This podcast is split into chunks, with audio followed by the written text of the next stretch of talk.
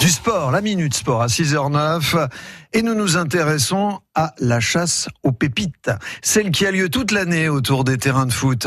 Les clubs professionnels essaient tous de dénicher le futur Mbappé.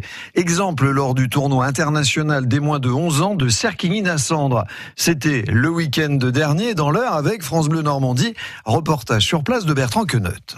À seulement 11 ans, Sohan est comme beaucoup de ses petits partenaires. Il rêve de jouer pour un grand club français ou étranger. Lille, Marseille, West Ham et euh, l'Atlético de Madrid. Le jeune garçon joue pour l'heure à Évreux, club qu'il a rejoint il y a deux ans. Ils sont appelés papa et après on est parti en réflexion là-bas et voilà, maintenant je joue à Évreux. Évreux, l'un des meilleurs clubs normands dans lequel viennent régulièrement piocher les recruteurs de structures professionnelles. Johnny, l'entraîneur de Sohan. Tous les clubs euh, viennent regarder déjà à cet âge-là, alors qu'avant c'était quand même sur un petit peu plus tard et maintenant ils viennent quand même de très très bonne heure. Autour du terrain ce jour-là, plusieurs recruteurs. Le FC Nantes, le Stade Rennais, le LOSC, mais aussi le HAC, tous à la recherche de la perle rare. Des petites pépites, euh, j'irai pas jusque-là parce que des pépites, y en a, ça court pas les rues. Serge Fournier, recruteur pour le HAC, il regarde avec attention les enfants sous ses yeux. C'est la technique, la vision du jeu, la tête levée, euh, toutes ces choses-là. Quoi. Il y a déjà une petite bataille pour essayer de, bah, de récupérer euh, le gamin qui peut éventuellement nous apporter quelque chose en lui imposant un travail de qualité. Le HAC est considéré comme un club plutôt propre au risque parfois de voir des enfants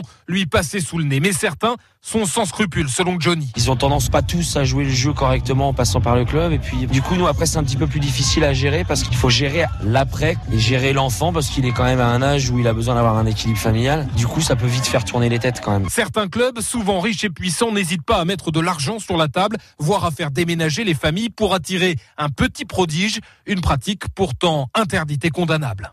À retrouver sur FranceBleu.fr la Minute Sport avec Bertrand Queneut.